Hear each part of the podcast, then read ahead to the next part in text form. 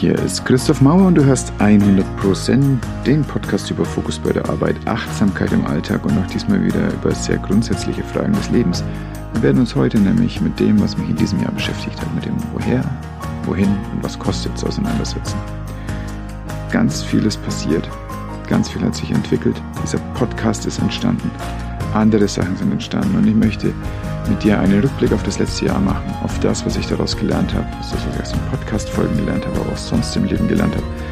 Und ich möchte dir erzählen, was für mich wichtig war und was im nächsten Jahr wichtig werden wird. Vielen Dank, dass du zuhörst. Ich wünsche dir viel Spaß.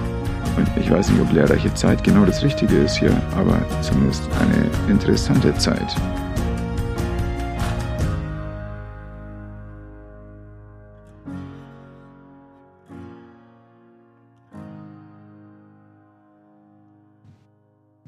Und um ein bisschen Struktur hineinzubringen in das, was ich mir so jetzt im Rückblick auf das letzte Jahr gedacht habe, möchte ich dich mit einer, nennen wir es Feedback-Methode in Kontakt bringen, die wir früher in der Jugendarbeit ganz häufig verwendet haben. Und wenn du deine Hand mal hernimmst und jedem Finger der Hand etwas, eine Bedeutung zuschreibst, dann ist da der Daumen als erstes. Den Daumen machen wir hoch wenn was top ist, wenn das an erster Stelle ist. Und genau darum geht es auch in dieser Feedback-Methode. Der Daumen ist das, was für dich selber so äh, Nummer eins war und bedeutsam und eben top ist. Der Zeigefinger ist das, worauf du hinweisen möchtest, denn das ist auch die Geste, mit der wir in der Regel ein Achtung, Achtung einleiten. Der Mittelfinger ist eine völlig unhöfliche nonverbale Formulierung, dass dir etwas stinkt und genauso ist es in dieser Feedback-Methode auch. Der Ringfinger ist ein Finger, über den wir Emotionen ausdrücken, zum Beispiel indem wir einen Ring ranmachen, wenn wir mit jemandem uns besonders gut verstehen und den Rest des Lebens mit ihm verbringen wollen. Und der kleine Finger ist der, der zu kurz kommt, deswegen ist er so klein. Und genau mit dieser Methode möchte ich jetzt durch fünf Themenkomplexe gehen und dir erzählen, was in diesem Jahr da für mich passiert ist und was ich interessant fand. Ich fange an mit dem Daumen. Und das, was für mich wirklich top war, und das ist etwas seltsam, weil ich es eigentlich seit vielen, vielen Jahren weiß, ist mein neuer Zugang wieder zu Sport und Ernährung. Ich hatte im Frühjahr ein Ereignis, und ich habe das schon gelegentlich erwähnt, wir haben keine Waage daheim und ich musste auf eine Waage. Für die Arbeit musste geklärt werden, wie viel ich genau wiege. Und da stand ernsthaft 94 Kilo. Nun bin ich 1,76 groß. 94 ist also wirklich ganz schön viel. Das Interessante war, es hat sich für mich nicht so angefühlt. Das hängt zum einen damit zusammen, dass es inzwischen sehr gute Stretch Jeans gibt und deswegen habe ich es nicht gemerkt. Zum anderen aber fand ich mich vom Körperbau nicht wie 94 Kilo, sondern ich fühlte mich relativ fit. Auch die Leute, die an dem Tag in der Arbeit waren, haben die Augenbrauen hochgezogen und zumindest skeptisch geguckt, ob denn dieses Gewicht auch wirklich passt, was von der Waage kommt. Aber ich bin natürlich dreimal draufgestiegen, dreimal kam das gleiche raus. Es gab relativ wenig Zweifel dran. Diese nackte Zahl hat viel in mir gemacht, nämlich mich irritiert vor allem, wie das passieren konnte. Und wahrscheinlich ist es einfach so, wir waren zweimal schwanger in den Jahren, in denen wir keine Waage hatten. Und äh, meine Frau hat zugenommen, ich habe auch zugenommen jedes Mal. Sie hat dann wieder abgenommen, ich nicht. Na, so entstand das. So weit, so normal. So passiert es sicherlich auch vielen anderen Männern. Die Frage ist, Warum ist das nicht mehr runtergegangen? Und das hängt damit zusammen, dass ich dann meine Prioritäten anders gesetzt habe und insbesondere eben nicht mehr so regelmäßig Sport gemacht habe. Ich hatte früher Phasen, in denen ich den Sport verwendet habe, um Stress zu bearbeiten. Das war nicht mehr notwendig. Ich habe ganz wenig Stress inzwischen und wenn, dann empfinde ich dann als leidenschaftsfördernd für also Leidenschaft für die Arbeit ähm, oder Leidenschaft auf Seminaren, wo ich mich hineinschmeißen kann in Sachen.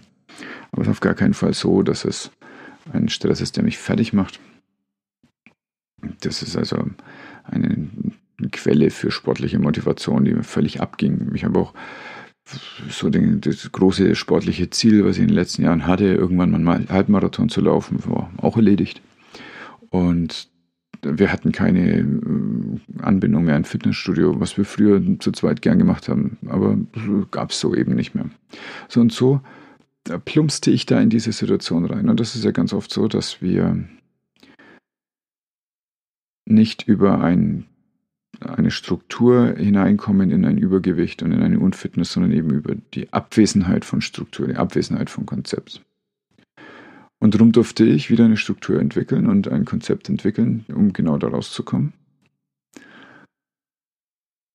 Und das machte ich über ein Zurückgehen zur Ernährung, wie ich sie schon mal kannte. Nur ist unsere Ernährung vegan geprägt. An sich schon schwierig, da richtig zuzunehmen. Offensichtlich hatte ich einfach die letzten Jahre relativ viel gegessen, relativ energetisch dichte Nahrung zu mir genommen. Und wir sind zurück in sehr komplexe äh, Kohlenhydrate, komplex äh, verpackte Nährstoffe. Und mit verpackt meine ich, dass es Zutaten sind, die eben möglichst unverpackt sind. Das heißt, das, was der Markt dir bietet, das, was du an Grundzutaten bekommst, das ist eigentlich das, woraus wir unser Essen machen wollten und was wir über lange Zeit auch gemacht haben und wo wir jetzt uns wieder rückbesinnen durften. Und das hat zur Folge, dass es eine ganz andere Sättigung gibt, dass es für mich ein größeres Geschmackserlebnis gibt mit eben genau diesem Rückbesinnen auf das, was da zusammenkommt. Und insbesondere bedeutet es aber auch, dass ich aus meiner morgendlichen Routine, bei der ich einen kurzen Schwerpunkt auf Yoga setzte und einen großen auf Denken, jetzt ein Stück abgezwackt habe zu einer Trainingsmethode, die ich längere Zeit schon bei mir in der Ecke stehen hatte und einfach nicht verwendet habe und die aber offensichtlich genau das gewesen wäre, was ich gebraucht hätte. Und was ich jetzt merke, dass ich brauche. Zwar ist das etwas, was ich über Tactical Fitness kennengelernt habe, ein Konzept, wo ich dir sicherlich einen Link in die Shownotes packen kann. Und du findest da auch mehrere Videos auf YouTube genau zu dem Trainingsgerät, mit dem ich jetzt in den letzten Monaten gearbeitet habe. Das sind Club Bells. Es sind wie Kegel, die du kennst vom Kegeln oder vom Jonglieren, nur sind sie aus Stahl. Und das bringt Gewicht mit sich. Und dieses Gewicht führt dazu, dass du, wenn du die in die Höhe bringst, du im ganzen Körper Ausgleichbewegungen machst, Tarierbewegungen machst, viele, viele Muskeln gleichzeitig arbeiten. Und das scheint für mich bedeutsam zu sein. Ich bin offensichtlich nicht so der Ausdauersportler. Das wusste ich auch schon länger, durfte ich mich auch wieder ein bisschen drauf zurückbesinnen. Das heißt, es macht für mich viel mehr Spaß, eine Dreiviertelstunde Kraftübungen zu machen, als eine Dreiviertelstunde zu laufen. Ich empfehle Laufen trotzdem und ich laufe auch gerne, aber nicht, um irgendwas mit dem Kreislauf zu machen oder irgendwas mit der Fettverbrennung oder dem Metabolismus zu machen, sondern um klar zu werden im Kopf über diese Bewegung über eine halbe Stunde oder eine Dreiviertelstunde immer wieder die gleiche Bewegung. Und ich bin überzeugt davon, dass solche Rhythmizitäten dazu führen, dass unser Kopf klar wird. Darum ging es mir aber gerade nicht in dem Fall, sondern es ging mir darum, Kraft aufzubauen und den Stoffwechsel zu verändern wieder und in eine Körperspannung hineinzukommen wieder, die mir offensichtlich abhanden gekommen war. Und so ist an Gewicht, ich war jetzt jeden Monat ungefähr einmal dort gewesen, äh, wo diese Waage steht. Wir haben immer noch keine daheim. So ist ein Gewicht also jeden Monat etwa ein Kilo runtergegangen. Gleichzeitig aber ist das Kreuz belastbarer geworden und ich bin, finde ich, ganz anders in der Lage, mit meinem Alter umzugehen, äh, vor allem mit den Kindern anders umzugehen und kann die ganz anders tragen, kann mich ganz anders belasten. Und das ist eigentlich das, was ich spannend finde dabei. Deswegen der Daumen hoch für Sport und Ernährung und speziell im zweiten Halbjahr. Der Zeigefinger das, worauf ich achten darf, wo ich mir einen Hinweis geben darf. Das hängt mit den Kindern zusammen und äh, ich darf mich hinweisen darauf, dass es genügt zu sein und nicht etwa nur zu leisten. Das ist ein altes Konzept, was in mir drinnen ist, was mir gerne gesagt hat, dass ich mich anstrengen muss, dann bin ich super, dann bin ich was wert, dann äh, bekomme ich Anerkennung von außen und dann darf ich mich auch innen drin anerkennen. Und mehrere Ereignisse in diesem Jahr, äh, Seminare, aber auch bewusster Umgang mit mir und meinen Emotionen haben dazu geführt, dass ich immer klarer sehen kann, dass es einfach völlig ausreicht zu sein und dass das die Basis ist, letztlich für unsere Existenzberechtigung. Ich komme dann nachher nochmal dazu.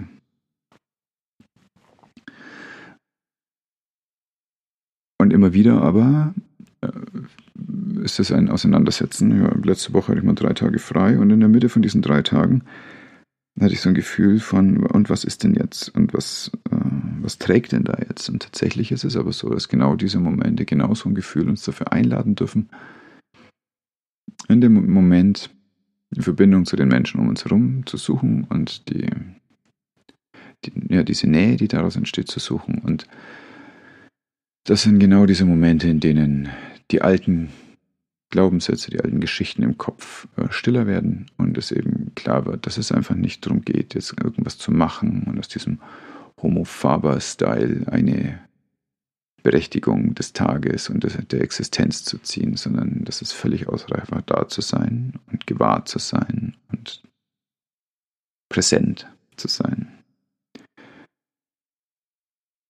Weil es da jetzt eigentlich gar nicht so viel zu erzählen gibt außenrum, ist das schon das Ausreichende. Also hinweisen möchte ich auf Sein versus Leisten. Und das ist mir so wichtig, dass ich es mit dir geteilt habe, damit es dir auch wichtig werden darf. Der Mittelfinger und was mir wirklich gestunken hat dieses Jahr, waren gespeist aus zwei großen Sachen. Meine Änderung im Blick auf das System. Es macht mir Spaß natürlich über das System zu sprechen, weil das gibt es ja so auch nicht, sondern es gibt die Kontaktflächen, die du hast mit eine Welt, die sich dreht und die sich ändert.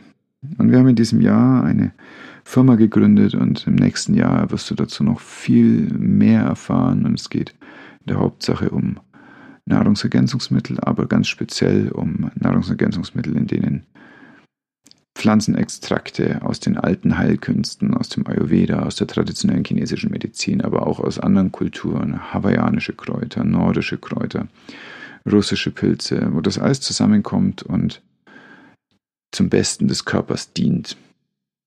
Und als ich all diese Arbeiten dafür gemacht habe, die Vorbereitung dafür, die Texte übersetzt, die erklären, was da drin ist, bin ich über ein Ding gestoßen, das nennt man Health Claims. Health Claims heißt, welche Ansprüche dürfen formuliert werden für den Gesundheitsnutzen eines Produktes. Und es gibt da offensichtlich sehr klare Regulierungen und von denen darf auch nicht ein Mühe abgewichen werden, denn ansonsten mache ich extrem angreifbar. Und diese klaren Formulierungen sind überhaupt nicht klar. Das heißt dann über bestimmte Vitamine, sie können dazu beitragen, dass die normale Funktion des Immunsystems erhalten bleibt. Nun, dazu kann auch Leitungswasser beitragen. Gleichzeitig leben wir in einem Zeitalter gerade, in dem eine Pandemie herrscht, Reaktionen auf die Pandemie herrschen und äh, die Hinweise mehren sich, dass zum Beispiel bestimmte Vitamine ausgesprochen nützlich und unterstützend sind für die Heilung, für den milden Verlauf der Erkrankung. Und das findet erschreckend wenig Niederschlag in all dem, was offiziell zur Pandemie verlautet wird, sondern es geht immer wieder nur um vor allem das Impfen. Ich bin geimpft, ich finde Impfen super, das ist ein gutes Konzept, aber ich finde auch Vitamine wichtig und ich finde, dass in den letzten eineinhalb Jahren viel zu wenig über die allgemeine Aufrechterhaltung der Gesundheit gesprochen wurde. Es ging immer nur darum, die schweren Erkrankungen abzuwenden und dabei haben wir selbst so viel mehr in der Hand. Nun bin ich aufgewachsen in einem System, in dem Medikamente gegen Krankheiten verschrieben werden, in dem Menschen zum Arzt gehen, die Karte durchziehen und dann bekommen sie etwas gegen ihr Leiden. Und es ist für mich sehr schwer, jetzt liebevolle Worte für beides zu finden, um das gut zu verbinden. Auf der einen Seite haben wir in der Notfall- und Intensivmedizin ohne Debatte und ohne Frage unendliche Erfolge in den letzten 200 Jahren bekommen. Und das ist sehr, sehr hoch zu schätzen. Gleichzeitig ist die Intensivmedizin nur notwendig für einen ganz, ganz kleinen Teil der menschlichen Existenz über die Jahre und Jahrzehnte gerechnet. Und für viele Menschen ist es überhaupt ohne Bedeutung. Wir sehen nie eine Intensivstation von innen. Was aber immer notwendig ist, ist Ernährung, das sind die natürlichen Regelkreise des Körpers, ist Vermeidung von Krankheit. Und möglicherweise ist das, was ich im letzten Jahr dazu verstanden habe, das, was im Sozialgesetzbuch schon die ganze Zeit steht. Dieses Gesundheitssystem ist nur dazu da, eine ausreichende Gesundheitsversorgung zu gewährleisten. Was bedeutet das? Wenn du den Knochen brichst, dann kriegst du einen Unfallchirurgen. Wenn du einen Herzinfarkt bekommst, dann kriegst du einen Bypass oder einen Stand. Aber das bedeutet eben nicht, dass es eine exzellente Versorgung gibt. Das bedeutet nicht, dass damit alles geklärt ist und dass du dann Hilfe bekommst, dein Leben zu verändern, so dass es gut wird und dass du vielleicht in Zukunft nie wieder einen Stand brauchst. Dafür ist es nicht ausgelegt. Und wir haben dafür eine ganz große Eigenverantwortung. Und möglicherweise ist die Arroganz der westlichen Medizin in den letzten Jahrzehnten ein bisschen dafür verantwortlich und gleichzeitig die Bequemlichkeit von uns als Menschen ist auch dafür verantwortlich. Denn es ist viel leichter, sich regelmäßig eine Spritze abzuholen oder eine Tablette oder ein, irgendein Rezept einzulösen. Und wenn es zwickt, einfach wieder zu den Ärzten zu gehen, die geradezu als Priester der Postmoderne herzunehmen und sich dort den Ablass zu holen für ein sündiges Leben. Und möge dann die Seele heil werden an Spritze und Klistier.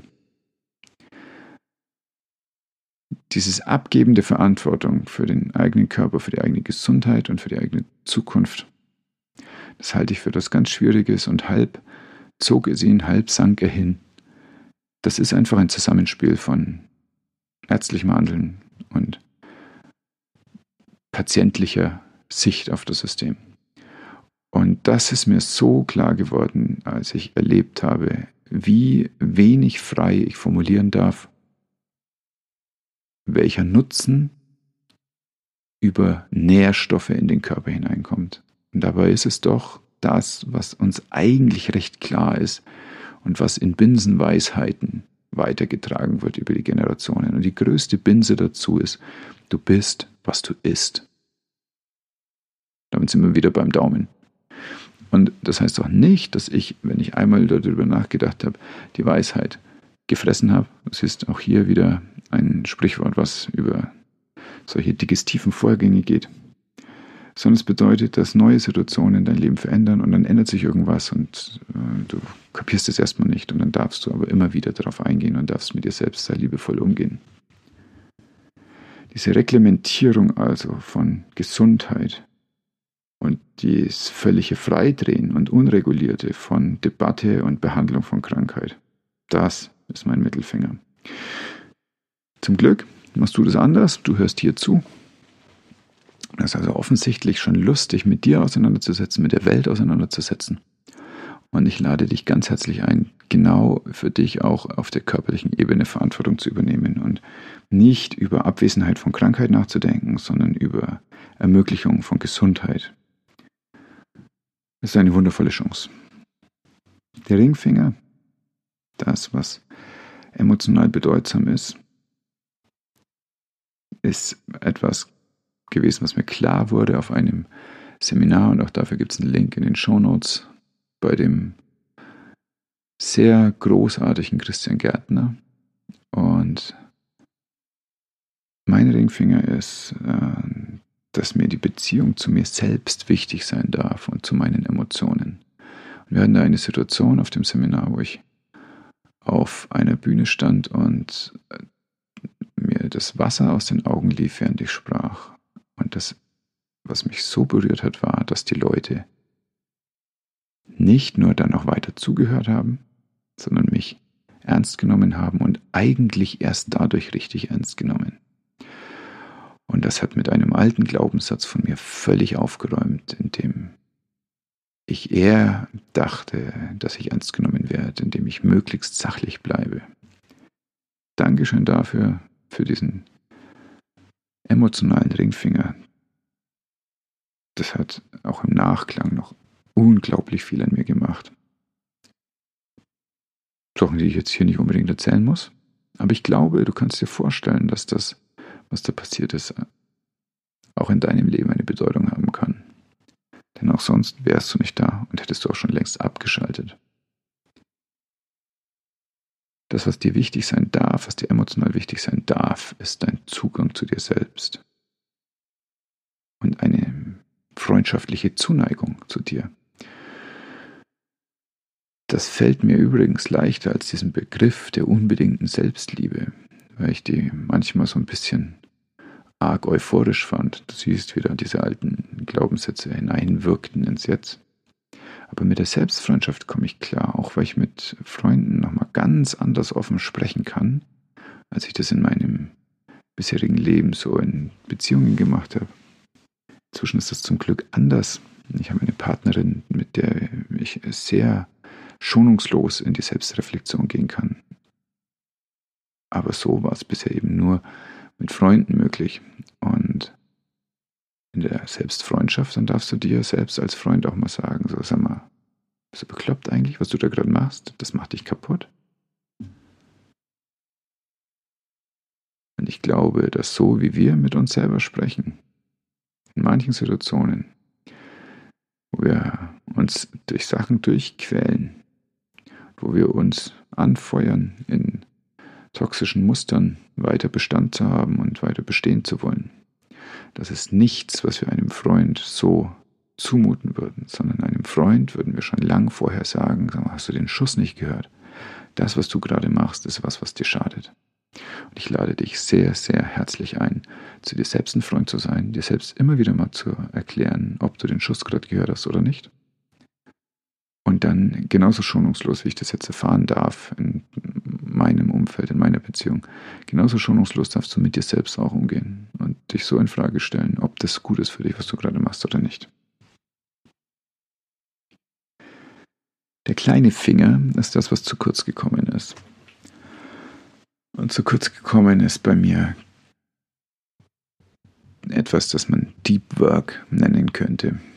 Cal Newport hat in einem gleichnamigen Buch das mal beschrieben, hat es als äh, Gegensatzpaar mit Shallow Work, also tief arbeiten wegen, gegen Flacharbeiten in Beziehung gesetzt.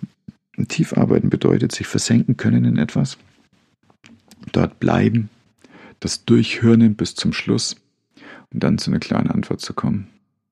Oder eben dazu zu kommen, dass es keine klare Antwort gibt im Moment. Shallow Work hingegen sind Arbeiten von ganz anderem Charakter. Das sind Sachen wie Zahnarbeit, äh, Rechnungen schreiben, ähm, äh, E-Mails durchballern, vielleicht kleine Schnipsel Text lesen oder schreiben. Aber ganz sicherlich nicht diese tiefe Versenkung, wie ich sie in vielen Studienabenden früher hatte, wie ich sie aber auch beim Arbeiten in der Klinik häufig hatte. Was hat das für eine Bedeutung? Und Deep Work ist vor allem tief befriedigend, weil es einen Flow-Zustand erzeugen kann. Und Flow ist etwas, was glücklich macht. Deep Work setzt genauso wie Flow voraus, dass du irgendwas schon ganz gut kannst und dann den Raum bekommst, dass du am Rande deines Vermögens, also kurz bevor du überfordert bist, in einer großen Anforderung arbeiten kannst. Und dann verlierst du Raum und Zeit, dann bist du nur noch. Und dieser wundervolle Zustand, der kam mir ein bisschen abhanden, zugunsten, und das hat auch Vorteile, der Fähigkeit, extrem schnell hin und her switchen zu können zwischen einzelnen Anforderungen, zugunsten mich schnell in Themen hineinversetzen zu können, wieder hinausversetzen zu können, ohne dass sie mir jetzt zu lang anhaften. Und zugunsten einer großen Breite von Wissen, was ich über vielleicht die letzten eineinhalb Jahre in einer Art und Weise anhäufen durfte, wie ich es vorher noch nicht hatte. Du siehst, es ist nicht schlimm. Es ist nur ein Ding zu kurz gekommen und es darf bearbeitet werden. Und im nächsten Jahr werde ich wahrscheinlich sagen, übrigens hier das schnell hin und her switchen ist wirklich zu kurz gekommen dieses Jahr. Aber dann werde ich auch sagen, Deep Work war diesmal besser. Möglicherweise gibt es dann auch eine Balance zwischen beiden und es hat einfach keine Bedeutung mehr. Das war diese Methode der fünf Finger und das wird in Seminaren ähm, oder in der Jugendarbeit ein ganz kleines bisschen zügiger gemacht, sodass nicht jedes Mal so ein äh, möchte gern Essay rauskommt, sondern zwei Sätze. Ich möchte als nächstes eingehen auf diesen Podcast, weil er mich viel Zeit in meinem Leben in diesem Jahr gekostet hat und Zeit, die ich so sehr genossen habe. Und möglicherweise macht es Sinn, nochmal zu sagen, wie der eigentlich entstanden ist. Und das hängt damit zusammen, dass ich in einem Seminar der Public Speaking Academy bei Tobi Beck war. Und in einem seiner eher konfrontativen Momente schaut er so in die große Runde und fragt uns, wenn ihr alle so schlau seid, wenn ihr alle so toll seid, wo ist denn euer Podcast? Wo ist denn euer Buch? Wo ist denn eure Seminarreihe? Es war wahrscheinlich Zufall, dass der Podcast mit vorkam in dieser Aufzählung, aber es hat mich angetriggert weil ich selber sehr gern Podcasts höre, weil ich selber sehr gern rede und weil ich eine gewisse Faszination für das Medium hatte, mich aber nicht getraut habe, sowas zu machen. Und kurz darauf formierte sich unsere Mastermind-Gruppe und die erste sagte dann, sie hat jetzt Lust auf einen Podcast, die zweite sagte, sie hat Lust auf einen YouTube-Kanal und dann dachte ich, na, dann ist vielleicht jetzt einfach der Zeitpunkt, mich damit auseinanderzusetzen. Und deswegen, wenn du die alten Folgen anhörst, dann hast du da noch viel verrauschtere Mikrofonaufnahmen, da hast du Fragen, die noch nicht so pfiffig sind wie jetzt nach einem Jahr Erfahrung. Da hast du viel längere Pausen, wenn ich zuhöre, wenn ich versuche zu verarbeiten. Also meine Moderationsfähigkeiten in Interviews waren überhaupt noch nicht so wie jetzt und ich hoffe, dass ich das gleich in einem Jahr wieder sagen kann über heute. Meine Technik war noch nicht so wie jetzt und ich hoffe, dass ich das gleiche in einem Jahr sagen kann. Genauso über heute. Aber ich habe in der Zwischenzeit dadurch mit so spannenden Menschen Kontakt gehabt. Ich habe tolle Feedbacks bekommen. Ich weiß, dass es Menschen gibt, die sich auf jede Folge freuen. Ich weiß, dass es Menschen gibt, die das hier am Sonntagmorgen beim Frühstück hören. Und wenn ich sowas höre, das berührt mich. Das macht mich sehr dankbar. Und dafür mache ich es. Ich dachte am Anfang, ich mache das, damit ich mit Leuten sprechen kann, die ich cool finde. Aber es ist nicht so. Ich mache das, damit ich mit Leuten sprechen kann, die ich cool finde, um sie und ihre Gedanken anderen Menschen vorstellen zu dürfen. Und im Rückblick ist es ein großer Teil meines Lebens gewesen, Sachen weiterzugeben und Informationen zu lernen, zu verarbeiten und weiterzugeben an andere Leute, die die Informationen noch nicht haben. Nicht nur Informationen, auch Erkenntnisse und Zusammenhänge. Und es ist ein Geschenk, was ich hier gerade machen darf. Und es ist ein Geschenk, das mich mit sehr, sehr viel Dankbarkeit erfüllt. Und dann kam das nächste Seminar wieder bei Tobi. Das heißt Own the Stage. Und um mit Tobis Worten sprechen zu dürfen, bei der Public Speaking Academy lernst du, wie du auf einer Bühne stehst und mit Emotionen umgehst, aber in dem großen Swimmingpool, der vor dir ist, tauchst du da mit dem großen C. Testing the Waters und schaust, wie sich das für dich anfühlt. Bei der On the Stage gehst du mit deinen Zuhörern tauchen im Olympiabecken. Und so war das auch. Und es sind zwei große Wörter drin in Owning the Stage, nämlich Own das heißt, sie dir zu eigen machen. Das heißt, oben stehen und nicht Fremdkörper sein, sondern einen Raum aufspannen, sodass die anderen Gast sein dürfen in deinem Raum. Und das zweite heißt Stage, das heißt, du wirst dabei gesehen, du wirst dabei gehört, du wirst dabei gespürt. Und Owning the Stage war in diesem Jahr ganz sicher die krasseste und nachhaltigste Veränderung, was mein Umgang mit Öffentlichkeit und mit Sprechen in der Öffentlichkeit und Meinung vertreten in der Öffentlichkeit geprägt hat. Daher danke. And more to come. Ich möchte darauf nachher eingehen. das ein ganz kleines bisschen klingt wie eine Predigt. Ja, ich habe jetzt diese oder jenes erwähnt. Ich möchte später darauf eingehen. Und ich möchte auch später darauf eingehen. Zunächst, was passierte dann in diesem Podcast? Wir haben inzwischen 25 Folgen und es gibt drei, die am häufigsten bei den Downloads zu finden sind. Die Nummer drei ist Trailer, die Episode 0 quasi, um was es hier geht. Das war auch die erste, die ich aufnahm damals. Und das war spannend, weil ich einen ganzen Tag dafür gebraucht habe. Weil ich die Worte immer wieder hin und her gebaut habe. Aber offensichtlich funktioniert es ja auch. Offensichtlich hören sich Leute das an bis zum Schluss. Die zweite ist mit Oli Gieri. Das ist die zweite Folge. Also das erste Interview.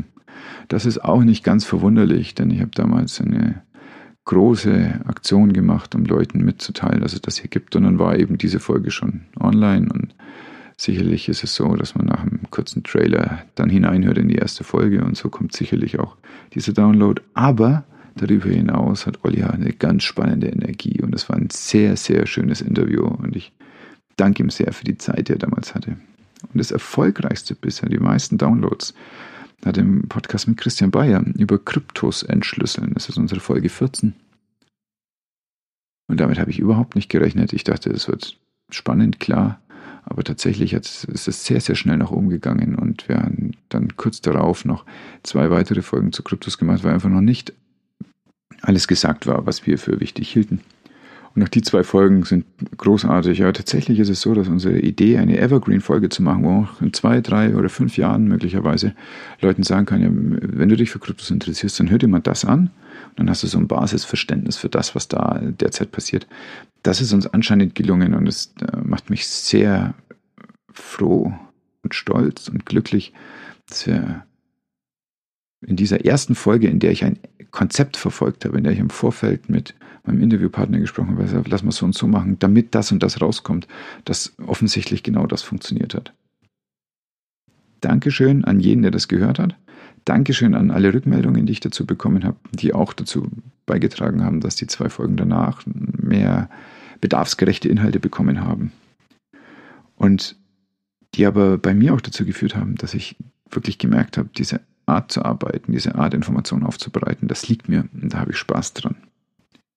Deswegen möchte ich dich in einen ganz kleinen Ausblick für das nächste Jahr mitnehmen. Es sind neben dem, dass 100 Prozent einfach genauso weiterarbeiten würden, nämlich mit spannenden Interviewpartnern, mit Fragen, die direkt hinter die Fassade gehen, die sich nicht mit oberflächlichen Geplänkel aufhalten, sondern äh, die dahin zielen, wo der Kern ist von dem, was meine Gesprächspartner bewegt. Denn das ist das, was mich interessiert.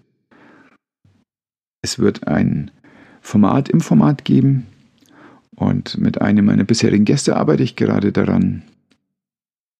Da wir sind beide ausgesprochene Vielleser und nicht nur machen wir es, sondern wir sind auch bibliophil und haben beide großes Interesse daran, ein breites Wissen in eine Diskussion zu stellen und uns äh, da fachlich, sachlich, aber auch menschlich weiterentwickeln und ich werde es erst vorstellen, wenn es an der Zeit ist, aber es wird etwas kommen, was in meinem Kopf gerade ungefähr so heißt: Gentleman's Quarterly Book Club. Nun ja, das ist mein kleiner Arbeitstitel. Ganz sicher aber darfst du dich darauf freuen. In einer bestimmten Regelmäßigkeit unsere Einblicke in verschiedene Medien und unsere kontextuelle Einordnung zu hören. Und wir werden uns nicht auf Bücher beschränken, wir werden uns Webseiten anschauen, wir werden uns Musik anhören, wir werden uns Kunst ansehen. Und jeweils dazu sagen, was es für uns bedeutet und was wir daraus gezogen haben. Ich freue mich enorm und bin ganz gespannt darauf, wann ich dir das vorstellen kann.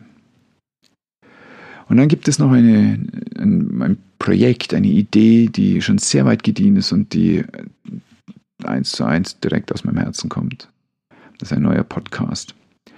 Er wird heißen Vatern und es wird darum gehen, wie ist das Leben als Vater und das Vatern ist ein Prozess und darum heißt das Wort so. Und dieser Prozess ist einer der stetigen Austarierung und des stetigen Weiterentwickelns und ein Lernprozess. Und genau darum wird es gehen. Es wird einzelne Themen geben, die ich dann schwerpunktmäßig untersuche von den drei Aspekten des Menschseins, nämlich Körper, Geist und Seele. Und so werden wir uns alle zwei Wochen mit einem umschriebenen Thema und einer dieser Herangehensweisen eine Viertelstunde auseinandersetzen, sodass du ein verdaubares Häppchen hast in einem zeitlichen Abstand, der auch dir die Möglichkeit gibt, dann daraus irgendwas zu etablieren, dir das anzugucken, was passiert mit dir. Und dann, zwei Wochen später, wenn du denkst, okay, soweit ist es klar, dann ist schon die nächste Folge da. Darauf freue ich mich sehr, sehr. Und als ich angefangen habe, darüber zu arbeiten, äh, war es so, dass ich das im Zusammenhang eines Online-Kurses gemacht habe, wo es um Podcasting geht. Und da war eine Aufgabe, schreib doch mal Episodentitel, Folgen, Themenideen auf. Und es sollten so 50 rauskommen. Und ich war ein bisschen irritiert, wie ich denn auf einmal 50 machen könnte. Und äh, nach fünf Minuten hatte ich dann 70 Überschriften zusammen. Und dann wusste ich, okay, das wird was. Das wird spannend. Und genau dieses Spannende möchte ich mit dir teilen. Ich bin davon überzeugt, dass ein Kind dich konfrontiert mit Emotionen in einer Ausprägung, dass du es vorher noch so nicht kanntest. Das muss überhaupt nicht so sein, wie das gerne glorifiziert wird, dass man dann hier mit bedingungsloser Liebe sich auseinandersetzt und so. Nein, das kann auch ganz anderes sein, was da hochkommt. Es kann Eifersucht sein, Wut, Neid, Traurigkeit, Angst, natürlich auch Liebe, Glück. Es ist völlig egal, über welche Emotionen du hineingehst in diese Beschäftigung mit dir selbst und mit deiner Rolle als Vater oder als Mensch. Es führt dich dahin, wo du hin darfst und wird der Weg sein, der Anknüpfpunkt, der der richtige ist für dich. Und auf diesem Prozess möchte ich gerne begleiten und möchte da sein und möchte immer wieder ein, zwei Impulse dazu geben. Und wie ich mich freue auf Rückmeldung dazu und wie ich mich freue auf das, was du dir dabei denkst und wie es dir damit geht. Das wäre mir sehr, sehr wichtig. Deswegen, ich komme später darauf, habe ich ein neues Feedback-Instrument installiert und möchte es auch etablieren.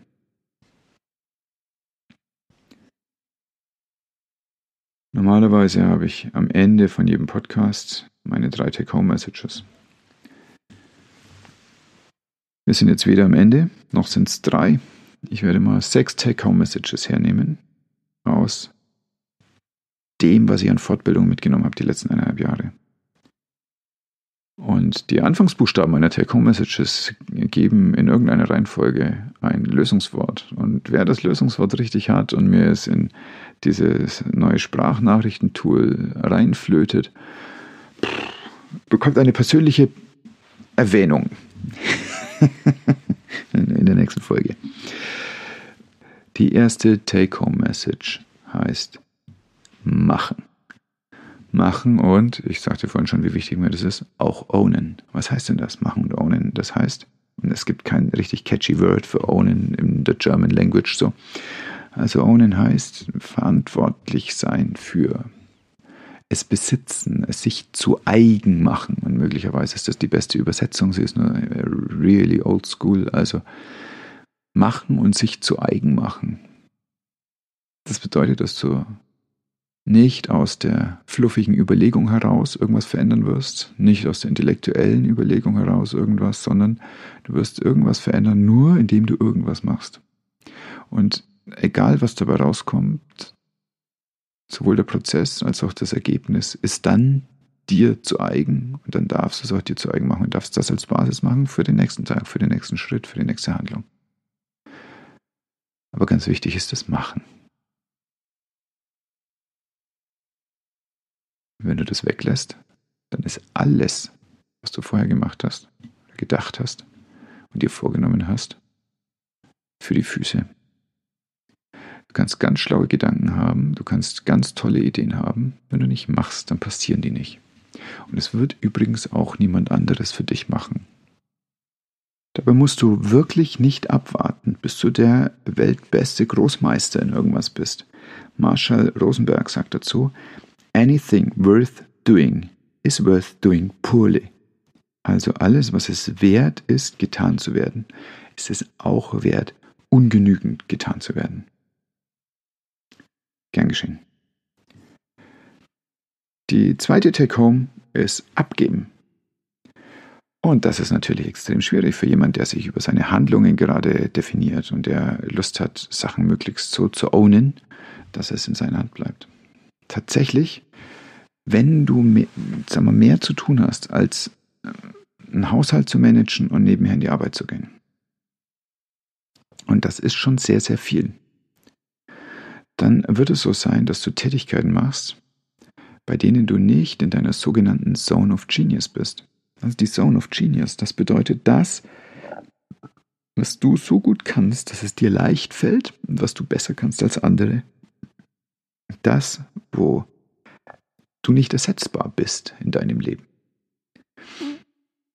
Meine Zone of Genius ist beispielsweise nicht Fußboden sauber machen. Meine Zone of Genius ist auch nicht Buchhaltung. Meine Zone of Genius ist nicht Online-Marketing. Meine Zone of Genius ist, du merkst schon, es geht immer weiter. Dafür habe ich eine Zone of Genius, die unter anderem enthält Zusammenhänge klar machen, Wandel aushalten und Menschen einen Raum geben, sich zu entwickeln. Was passiert nun, wenn ich meine, dass ich meine Lebenszeit damit verbringe, eine möglichst großartige, perfekte, fehlerfreie Buchhaltung zu machen? Erstens, es wird mich leer saugen, Zweitens, es wird mir nichts geben. Drittens, es wird nicht fehlerfrei sein. Und viertens, ich werde nicht in meiner Zone of Genius arbeiten können in dieser Zeit. Das ist also mir gegenüber nicht freundlich, es ist aber auch den anderen Menschen gegenüber nicht freundlich. Und es gibt aber Menschen, die genau da ihre Zone of Genius haben, wo ich meine nicht habe, die exzellente Buchhaltung machen können und es fällt ihnen leicht und ihre Ergebnisse sind gut. Es gibt Leute, die exzellent mit Design umgehen können, mit Weblayout, es fällt ihnen leicht und die Ergebnisse sind viel besser als alles, was ich zusammenbringen könnte. Und deswegen ist Abgeben so bedeutsam. Sagt ja keiner, dass du es nicht probieren sollst. Du kannst ja wirklich herausfiltern, was deine Son of Genius ist. Du kannst es destillieren, die Erkenntnis. Aber daneben abgeben. Meine dritte Take-Home-Message aus meinen Fortbildungen ist, dass ich mein Selbst entwickeln darf. Und das bedeutet gleichzeitig, dass ich mein Ego verlieren darf.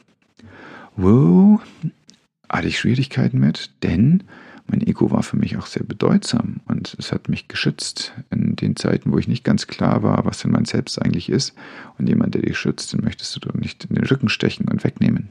Das Problem ist aber, mit dem, dass wir dieses schützende Ego vor uns hertragen, können wir weil wir es wie eine Maske vor uns bewegen, nicht diese authentische, nicht diese echte Verbindung zu den Menschen um uns herum aufbauen, für die wir doch eigentlich da sind. Ich habe mir daher geholfen mit einer kleinen Finte. Ich habe das Ego einfach nur zur Seite geschoben, sodass es nicht ganz verloren geht. Dann hat es auch keine Verlustängste. Dann sabotiert mich das Ego auch nicht hm, aus Angst, kaputt zu gehen. Und ich kann es aber beliebig oft zur Seite schieben und das tue ich insbesondere in der Arbeit. Und das ist für mich der erfolgreiche Trick gewesen, um dem Ego seine Bedeutung aus der Vergangenheit nicht zu nehmen und ihm aber weniger Bedeutung für das Hier und Jetzt und die Zukunft zuzugestehen. Die vierte Take-Home-Message aus den letzten eineinhalb Jahren und aus allem, was ich in der Zeit gelernt habe, ist Teilen. Und was ist teilen? Ja, soll ich meinen Mantel teilen? Mein Essen teilen? Das ist nicht mehr die Zeit, in der wir leben. Du darfst Mantel und Essen teilen. Ja? Finde ich total gut. Aber eigentlich teilen wir Wissen und teilen wir Informationshappen und teilen wir Erkenntnisse. Was macht das mit anderen? Es macht sie größer. Und das ist das Entscheidende am Teilen. Dass es Menschen ermächtigt, mehr zu dem zu kommen, was sie eigentlich sind. Und das ist auf jeden Fall größer als das, wo sie gerade sind. Ich bin davon überzeugt, dass das, was wir Menschen am meisten fürchten in der Selbstentwicklung, ist unsere eigene innere Größe. Weil was, wenn die rauskommt, dann erschüttert das alles. Wenn du aber teilst, wenn du in kleinen Häppchen, in verdaubaren Häppchen das weitergibst, was dein Weg war, wenn du dir vorstellst, dass du mit deinem ich von vor fünf Jahren sprichst, was der hätte verdauen können an Informationen, was für den die richtige Information gewesen wäre. Das ist das, was gut ist zu teilen. Machst du den groß. den, der du warst.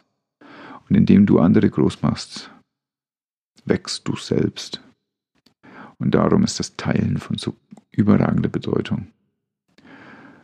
Das ist kein Tauschen übrigens. Das bedeutet nicht, ich gebe dir das, du gibst mir das, sondern das ist einfach ein Teilen für den anderen. Und da gibt es verschiedene Überlegungen dazu. Und es gibt verschiedene Gesetze, die daraus folgen. Eines davon ist, dass wenn du teilst, dann wird mit dir geteilt.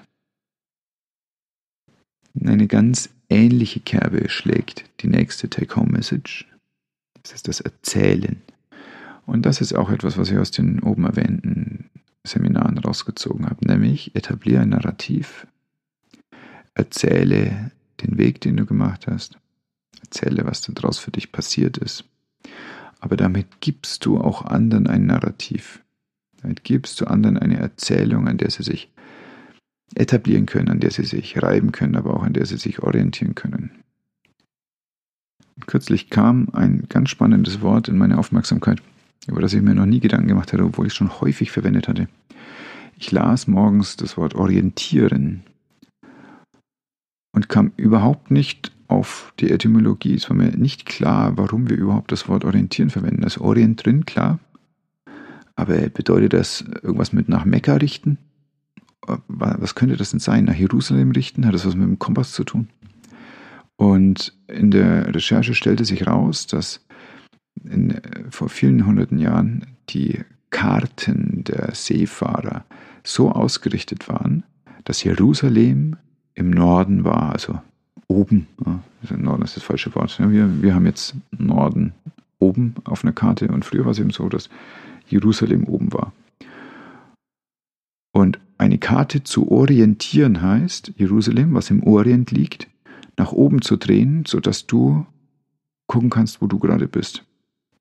Orientieren bedeutet also, dass du die Welt um dich herum so hindrehst, dass du sie wieder verstehst, sodass sie für dich nachvollziehbar wird. Und das funktioniert über Narrativ. Du baust dir eine Welt, wie du sie verstehst, und dann kannst du sie nachvollziehen. Deswegen das E für erzählen. Und die letzte Take-Home-Message ist die Repetition. Und das hat was mit all dem zu tun, was ich vorher schon sagte. Das hat was zu tun mit Essen, mit Sport und Bewegung, aber auch mit Denken und Machen. Repetition ist die Wiederholung von dem, was du heute angefangen hast. Denn es ist nichts wert, ohne dass du es morgen nicht wieder machst. Und wieder, du kannst dir lustige Gedanken im Kopf machen. Du kannst auch ganz motiviert sein, irgendwas zu tun. Es wird verpuffen, wenn du nicht ins Machen und in die Wiederholung kommst. Habe ich Lust, jeden Morgen aufzustehen, um meine Uhrzeit zu haben? Das ist 5 Uhr. Habe ich Lust, jeden Morgen um 5 Uhr aufzustehen? Habe ich Lust auf Sonnengrüße? Habe ich Lust auf Bauchbeine Po danach? Habe ich nicht? Mache ich es natürlich, weil es mir gut tut. Habe ich Lust auf Linsen mit Bohnen und Körnern? Na, nicht jeden Tag. Mache ich es natürlich. Ich merke, dass es mir gut tut. Motivation hat offensichtlich also keine Bedeutung. Persistenz hat Bedeutung. Persistenz zeigt sich in Repetition.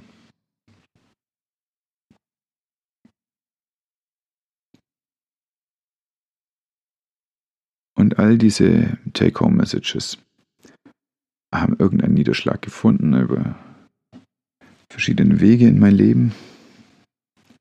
Und ich wurde in einem Telefonat vor einiger Zeit gefragt, was sind denn meine drei besten Tipps für ein glückliches Leben? Und die möchte ich vielleicht als andere Zusammenfassung jetzt noch hierher bringen. Denn irgendwie muss auch klar werden, was ist das Ziel von all dem? So wie ich das gerade alles beschrieben habe, das klingt ja eher nach einem Leidensweg als nach einem schönen. Aber das Ziel ist doch, ein glückliches Leben zu etablieren. Und für dieses glückliche Leben habe ich drei Prinzipien, die ich verfolge. Und es ist wie folgt. Das erste ist das Prinzip der Hormesis. Ja, wir haben eine gewisse Fremdwörterdichte in dieser Folge, merke ich schon. Hormesis ist ein Phänomen, das zuerst bei Schimmelpilzen in einer Petrischale entdeckt wurde. Und zwar, wenn man denen eine große Menge Desinfektionsmittel hineinschüttet, dann gehen die kaputt. Dafür gibt es Desinfektionsmittel. Wenn man ihnen aber eine ganz kleine Menge Desinfektionsmittel hineinschüttet, dann wachsen sie stärker als ohne.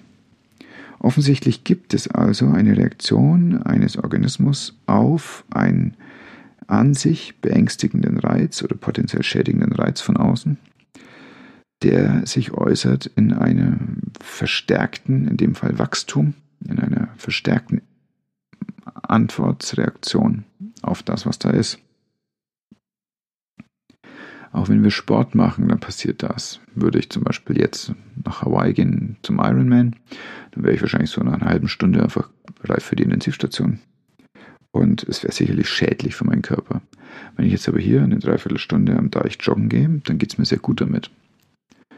Mache ich das noch ein paar Jahre und mache ich Fahrradfahren und Laufen dazu, dann würde ich irgendwann noch nicht mehr tot umfallen in Hawaii. Aber man könnte mit Rot anfangen, dann ist das Ticket nicht so teuer. Hormesis bedeutet, dass du deinen Körper, deinen Organismus potenziell schädlichen Reizen aussetzt, auf das er eine Reaktion finden darf, auf das er fitter wird, mit dem umzugehen, was passiert. Und das erklärt für mich ganz viel von dem, wie wir trainieren dürfen. Das erklärt für mich aber auch, wie wir mit Menschen umgehen dürfen, wie wir mit Meinungen umgehen dürfen. Das erklärt für mich, wie wir mit bestimmten Nahrungsmitteln umgehen dürfen. Und ganz sicher hat es einen Aspekt des Stolzes und der, des, des glücklichen Beisammenseins, insbesondere mit dem Körper. Das zweite Prinzip, ein zweiter Hinweis, wie das in meinen Augen glückliche Leben funktioniert, ist über Rituale. Rituale machen den Geist klarer, weil manche Sachen dadurch nicht mehr debattiert werden müssen. Ein ganz einfaches Ritual ist zum Beispiel, sich morgens die Zähne zu putzen, bevor man aus dem Haus geht und abends, bevor man ins Bett geht. Darüber denkst du in aller Regel nicht nach. Es hat aber einen enormen Effekt für deine Zahngesundheit. Ein anderes Ritual wäre zum Beispiel, sich am Morgen eine To-Do-Liste für den Tag zu schreiben. Dadurch hast du das nicht mehr die ganze Zeit im Kopf und bekommst letztlich mehr erledigt. Ein Ritual wäre, ein Frühstück in einer bestimmten Art und Weise zu sich zu nehmen. Ein Ritual wäre, wenn man sich die großen Zyklen anschaut, zum Beispiel jetzt. Ich nehme hier auf am 25.12. Das heißt, wir stehen eigentlich kurz vor den Rauhnächten, die Zeit zwischen Weihnachten und Neujahr. Und das ist eine ganz klassische Zeit zum Nachdenken und Innehalten und das Jahr reflektieren. Das ist auch ein Ritual, sich genau dafür Zeit zu nehmen in dieser Zeit. Und offensichtlich gibt es auch einen Grund, warum du diesen Podcast hörst. Dir fallen wahrscheinlich so siebeneinhalb bis zwanzig verschiedene Möglichkeiten ein, wo du Rituale etablieren kannst oder wo du es schon erfolgreich gemacht hast und wo es dir gut tut. Und was ich nur betonen möchte, ist, mach's bewusst. Schau dir deine Rituale an, die du so hast. Guck dir an, ob vielleicht irgendwelche aus der Zeit gefallen sind, ob sie für dich wichtig waren vor 20 Jahren und jetzt nicht mehr. Und nutze Rituale ganz bewusst, um den Mental Load zu reduzieren, um deine Loops zu schließen im Kopf und den Kopf frei zu haben für das, was der Tag bringt. Und das letzte Prinzip ist das der Dankbarkeit. Und das ist möglicherweise das Mächtigste.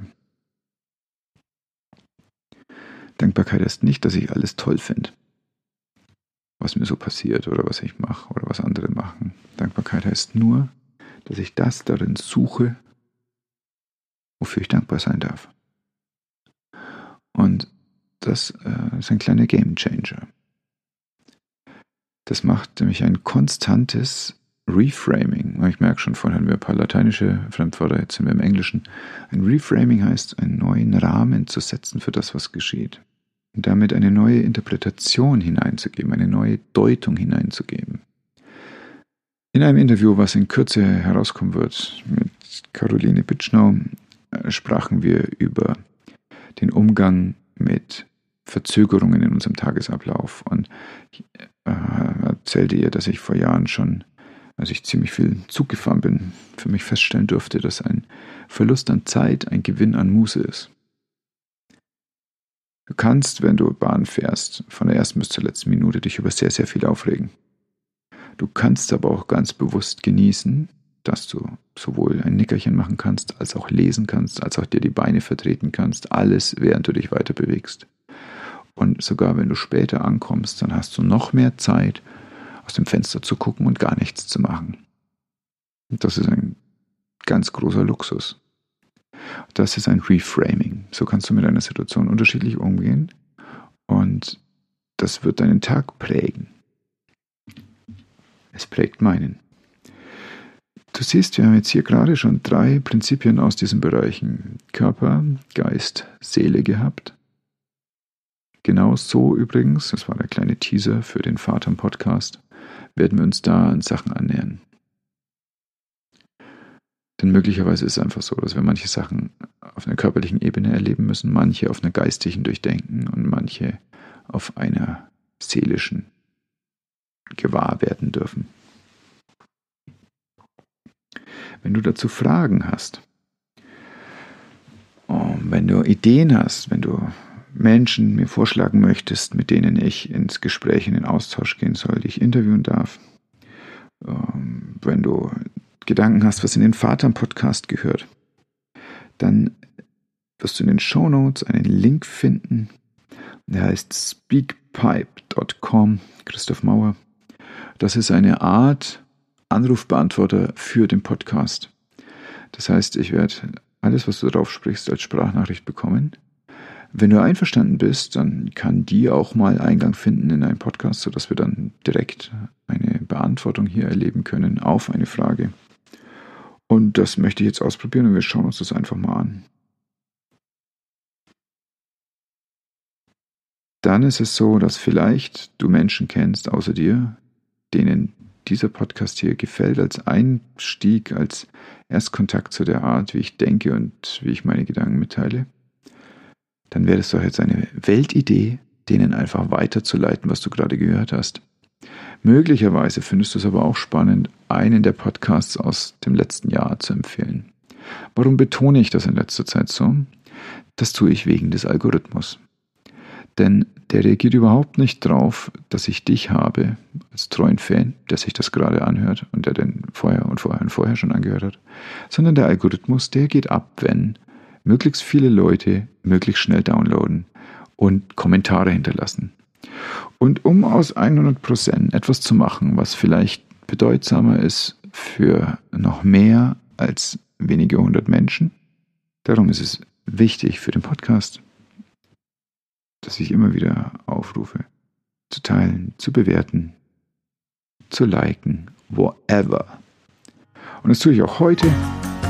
Mach mir ein kleines Weihnachtsgeschenk. Geh auf deinen bevorzugten Podcast-Provider, lass es Spotify sein, lass es Apple Podcast sein, lass es einen der anderen Grabber sein. Und setz eine kleine Bewertung, setz einen Kommentar und hilf dadurch anderen Leuten, den Podcast zu finden und möglicherweise auch was rauszuziehen. Und nun danke dir, dass du auch diese Folge angehört hast. Danke, dass du mit mir diesen Weg gegangen bist seit fast einem Jahr. Genieß deinen Tag, genieß den Wechsel des Jahres. Pass gut auf dich auf. So, und jetzt abschalten.